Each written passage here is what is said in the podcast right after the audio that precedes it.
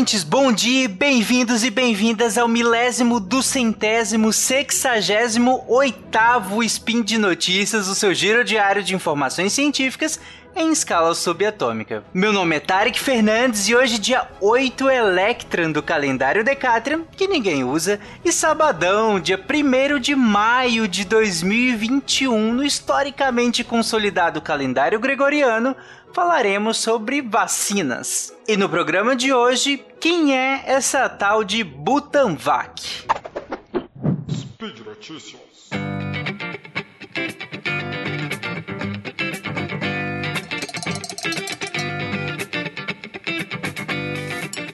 Bom, já que o assunto geral é pandemia, eu queria começar esse episódio dando alguns dados de que para que a gente veja em que momento da pandemia que a gente está, o que está acontecendo, só para deixar todo mundo no mesmo patamar. Essa semana nós completamos 400 mil mortos registrados por Covid-19. É um número estarrecedor, de fato, é bizarro a quantidade de gente. E a média de óbitos diário nos últimos sete dias ainda está acima dos 2 mil mortos, na verdade, mais de 2.500 mortos por dia, né? E a gente meio que deu uma estabilizada nesse patamar horrível aqui. Até hoje nós aplicamos 42 milhões de doses de vacinas e nós temos um pouco mais que 14% da população vacinada com pelo menos uma dose, o que dá 28 milhões, mais de 28 milhões de brasileiros e um pouco mais de 6% da população com um protocolo completo já de vacinação, né? E aí o que equivale a 13 milhões de pessoas, um pouco mais de 13 milhões de pessoas que já têm esse protocolo fechado de vacinação no Brasil. A título de comparação, nos Estados Unidos, eles já aplicaram 237 milhões de doses, o que dá 30, mais de 30% da população já imunizada com o protocolo completo, inclusive, né? E aí, outro marco dessa semana foi a instalação da CPI da Covid, para tentar começar a responsabilizar institucionalmente o governo federal por essa tragédia toda, né? E aí, seja por negar contratos de vacinas ou seja por boicotar qualquer tentativa não farmacológica de contenção da pandemia, ou mesmo por promover o uso de medicamentos já comprovadamente ineficazes e que, inclusive, já se começa a comprovar a maleficência desses medicamentos em quem toma, aumentando a mortalidade geral né, nesse sentido. Né? Enfim. É, é, dramática toda essa situação, mas enfim, né? Vamos falar de coisa boa, vamos falar de vacina. E vamos falar especificamente da Butanvac. Primeiro eu vou falar aqui o que foi anunciado, depois a gente discute melhor o que, que é a vacina, como é que ela funciona. Dia 26 de março de 2021, o Butantan anunciou a Butanvac, que seria uma vacina produzida integralmente no Brasil, é, que começou a ser pesquisada em março, inclusive, do ano passado, e que já começaria a fase de testes clínicos em humanos, né? Assim que houvesse liberação da Anvisa, e isso estava programado para ser mais ou menos agora em abril. Dia 23 de abril foi submetido o protocolo de estudos clínicos de fase 1 e fase 2, com previsão de 20 semanas. E aqui, gente, essa fase então você estabelece a segurança e a capacidade de fato gerar uma resposta imunológica, né? E aí eles tinham 1.800 voluntários e aqui também é um momento de você verificar esse ajuste de dose. Então, ah, qual dose vai ser dada? Quantas? Em que concentração? Com que intervalo que eu vou dar essas doses? E aí, com esses dados preliminares, eles já conseguiriam tentar, pelo menos, solicitar esse uso emergencial e em seguida entrar na fase 3, que aí eles estariam programando para ter mais de 9 mil pessoas. E aí seria para justamente testar a eficácia de fato dessa vacina, né? E, claro, você continua testando segurança também, mas aqui é que a gente bate o martelo em relação à eficácia. Dia 28, quarta-feira dessa semana que passou, o Butantan anunciou que recebeu um lote de 520 mil ovos e falou que iniciaria a produção da vacina e que teria no mínimo 18 milhões de doses até o meio do mês de junho, né? E aí ficaria dependente da aprovação da Anvisa, porque não vai adiantar ter milhões de doses se não houver essa aprovação da Anvisa é, para que né, consiga pelo menos iniciar é, os, os testes clínicos é, de fase 1 e 2 e aí depois encaminhar para 3, já pedindo a questão do uso emergencial. Bom, mas como é que essa vacina funciona? Primeiro, eu queria estabelecer alguma um, a partir de alguns conceitos que eu imagino que todo mundo já deva ter pelo menos ouvido falar melhor. Por exemplo, a Coronavac que é produzida pela Sinovac, ela é uma vacina de vírus inativado. E ela também é invasada pelo Butantan, inclusive, só que ela é produzida é, pela, pela Sinovac, que é uma biofarmacêutica chinesa, a partir de cultivo do vírus em células de, de macaco, né? E aí ele é enviado ao Brasil e o Butantan é, invasa isso para ser para ser distribuído. Mas ela é uma vacina de vírus inativado, então o vírus é inativado para que ele seja usado na vacina. Agora a gente conhece também outras vacinas, como a Sputnik V e a AstraZeneca. Elas têm em comum serem vacinas de vetor viral. Então elas usam um outro vírus que é geneticamente modificado para expressar uma parte do SARS-CoV-2, que é o vírus que causa a Covid-19. Esse outro vírus é o adenovírus. E aí a Sputnik V usa um adenovírus humano e a AstraZeneca usa um adenovírus de chimpanzé. Então esse adenovírus vai levar um pedacinho do SARS-CoV-2 para que esse pedacinho seja expresso para que a gente gere uma resposta imunológica contra esse pedacinho e aí consequentemente contra o SARS-CoV-2. Mas quem faz esse meio de campo, por assim dizer, essa entrega é o adenovírus, né? Seja de humano ou de chimpanzé. Inclusive, um parêntese rápido aqui: é, nessa semana que passou, a Anvisa negou o aval de importação para a Sputnik V por conta da falta de dados básicos que eles não enviaram, problemas nos estudos clínicos, inclusive, no processo produtivo, nem deixaram fiscalizar parte desse processo, e, e aí você não tem nem como garantir nem eficácia, nem segurança, nem qualidade desse processo, né? Então, a Anvisa está certa em fazer isso, ela é esse o órgão que tem que fazer isso e sem dados, sem se garantir segurança, eficácia e qualidade desse processo todo, não tem como mesmo liberar. Mas enfim, vamos fechar esse parênteses e voltar para nossa Butanvac aqui. Então, a Butanvac, ela justamente vai combinar essas duas tecnologias que eu acabei de falar, né, de vírus inativado e de vetor viral. Só que o vetor viral aqui da Butanvac é, é o vírus da doença de Newcastle. Esse vírus ele é do gênero Avulavírus e da família Paramyxoviridae. É uma doença respiratória em aves, inclusive com alta mortalidade se a gente dependendo de qual cepa que a gente estiver fal falando. Tanto que ela faz parte do Programa Nacional de Sanidade Avícola e é de notificação obrigatória. Ela é uma zoonose, mas ela é geralmente é relacionada a uma doença ocupacional e dependendo da cepa, os sinais clínicos são bem leves e é, não, não é de tanta relevância assim. E por falar em cepa, essa cepa que é utilizada na vacina, ela é o que a gente chama de cepa lentogênica do, do vírus da doença de Newcastle. Isso quer dizer que ela é muito pouco virulenta até para aves. Ela no máximo é algum sinal clínicozinho leve respiratório em aves jovens e olhe lá. Então até para aves ela é muito pouco virulenta e ela a gente garante a segurança dela porque ela já vem sendo utilizada em outros tipos de pesquisa, inclusive contra o câncer, né? Então a gente consegue estabelecer essa segurança em utilizar essa cepa lentogênica do vírus da doença de Newcastle para que a gente possa produzir essa vacina. E esse vetor, é, ele vai expressar o que a proteína S, ou a spike, né? Eu acho que talvez seja o nome até mais conhecido aí. Essa proteína, o vírus utiliza ela para conseguir infectar nossas células. Então, se ele utiliza essa proteína, se ela é tão importante para ele, uma imunidade realmente protetora vai depender muito da proteína S, de que ela esteja na vacina, para que a gente monte uma resposta imune contra essa proteína. Então é bem importante ela.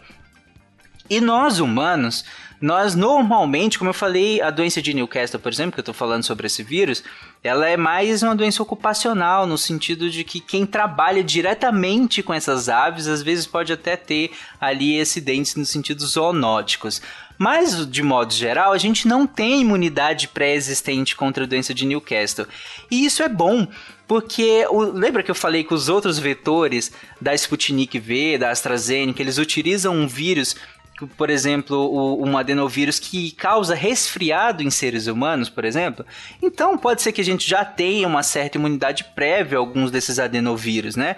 Enquanto da doença de Newcastle não. E isso é muito bom, porque isso pode gerar uma resposta imunológica mais eficaz, mais eficiente, mais interessante pra gente, né? Inclusive, esses, esses, esses anticorpos produzidos por essa cepa, eles foram testados por microneutralização durante a fase de testes ainda da vacina, de, de, de, de estabelecimento de conceito e tudo mais. Então, eles foram testados e eles tinham ótima capacidade neutralizante, ou seja, esses anticorpos de fato conseguem neutralizar uh, o vírus para que ele não infecte as células, para que ele não, não evolua nesse sentido, né? Mas ok, é, para que ovo, né? Que lá atrás eu citei que recebeu ovo. O cultivo desse vírus vai ser feito em ovos embrionados de galinha, né? Ovos normal mesmo, né? Por quê? Porque vírus não se replica sozinho. Se você deixa um vírusinho em cima da mesa, ele vai ficar um vírusinho lá. O máximo que vai acontecer é ele ser, na verdade, inativado por condições ambientais. Mas ele não vai se multiplicar sozinho. Vírus não se replica sozinho. Ele tem que se replicar em células. Por isso que a gente vai inocular esses vírus, vírus em ovos embrionados, ou seja, ovos com embriões, ovos que foram fecundados, não esse ovo que você tem em casa. Esse ovo em casa não é fecundado. Gente, aqui são ovos fecundados de fato, ovos que têm um embrião lá. E aí vai ser por conta de, de, dessa quantidade de células lá, é que ele vai utilizar para se multiplicar. E ele, por ser um vírus aviário, ele se replica muito bem dentro do ovo. Então é um ótimo meio para a gente fazer essa replicação desse vírus. Por isso que a gente vai utilizar ovo, né? É, e tem outros motivos que eu vou citar também mais para frente. Então, nesse processo, o Butantan vai receber esses ovos. Inclusive, esses ovos são produzidos em uma produção especial, não é essa comum que fornece ovo para gente tem que ser um lugar com muito maior grau de segurança, porque esse ovo não pode ter nenhum tipo de contaminação. É, não é um lugar comum as galinhas, até porque ela precisa ser fecundada, né? Então não é só as galinhas que estão ali, tem galos também nesse sentido.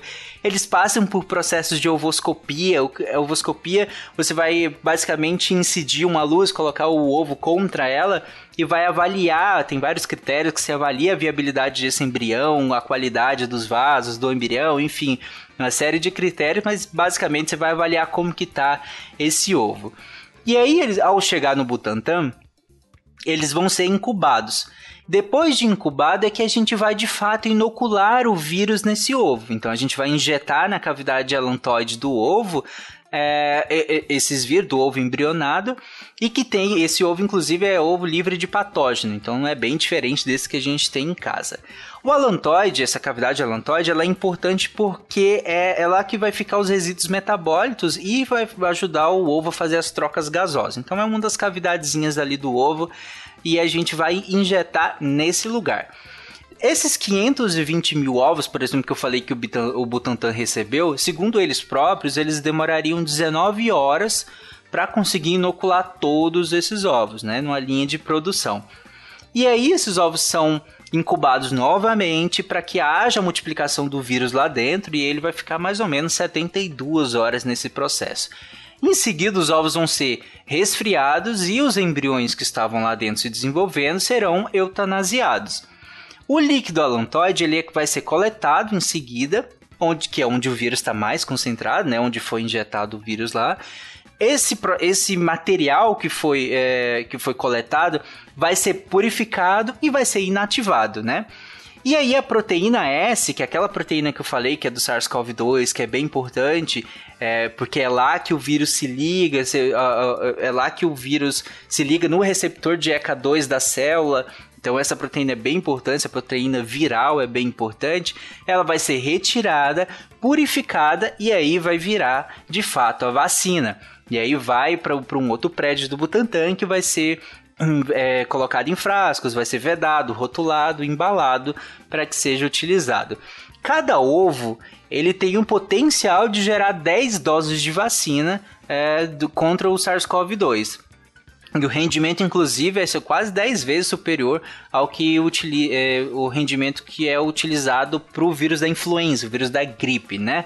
Por falar nisso, essa tecnologia de produção dessa maneira, ela é extremamente dominada pelo Butantan. O Butantan tem muita experiência em fazer esse tipo de produção, tanto que por ano eles produzem 80 milhões de doses de vacina contra a gripe, contra o vírus da influenza. Apesar dessa técnica específica agora para o SARS-CoV-2 para a Covid ter sido desenvolvida por pesquisadores do Monte Sinai nos Estados Unidos, toda a produção vai ser brasileira. Então a gente não vai depender de insumo importado.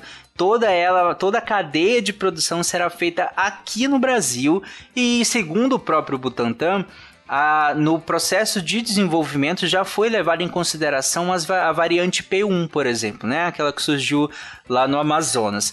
E quaisquer outras variantes seriam facilmente colocadas, porque lembra que eu falei que a gente pega o, o, vírus da doença de Newcastle ele funciona como um vetor que ele vai levar a informação, ele vai levar um pedacinho da informação para produzir a proteína.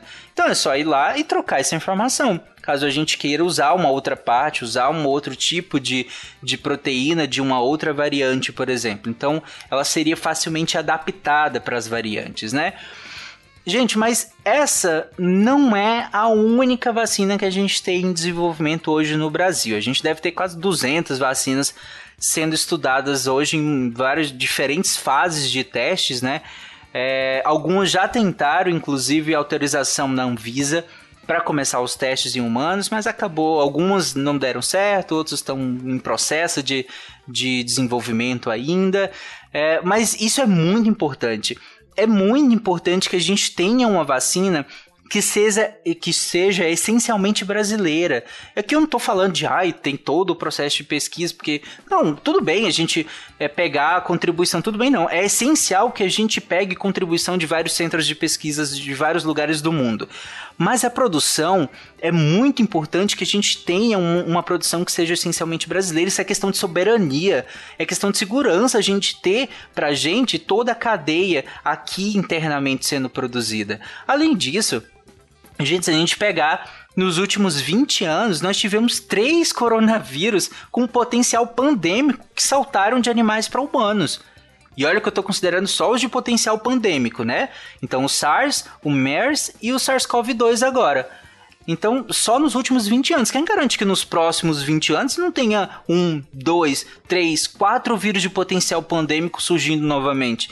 Então, a gente realmente precisa disso. Então, é importante que a gente tenha uma vacina brasileira sendo produzido essencialmente no Brasil para que a gente consiga agir rapidamente caso aconteça alguma coisa e a gente não dependa de, de organismos nem de outros países, que não é uma crítica ao multilateralismo de jeito nenhum. Não se faz ciência sem contribuição. Mas eu digo por questão de soberania, por questão de segurança, é interessante sim a gente ter uma vacina que seja produzida essencialmente no país.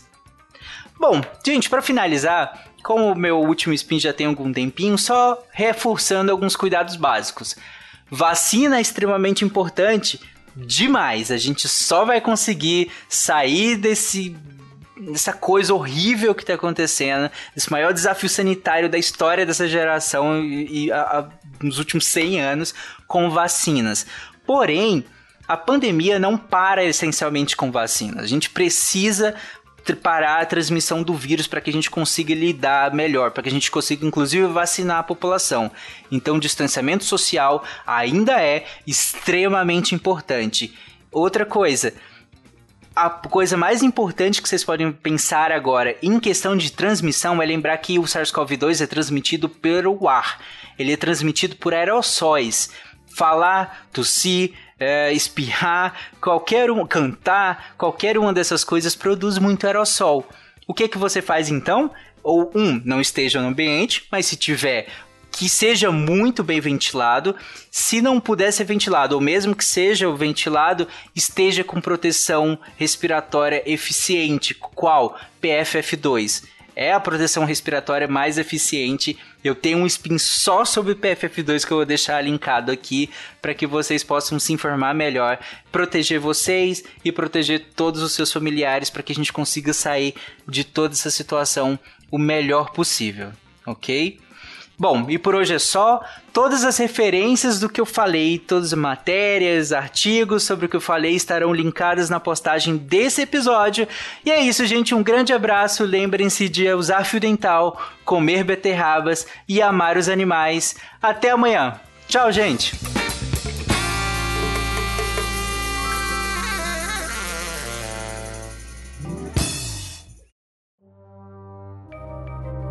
Este programa foi produzido por Mentes Deviantes. deviante.com.br.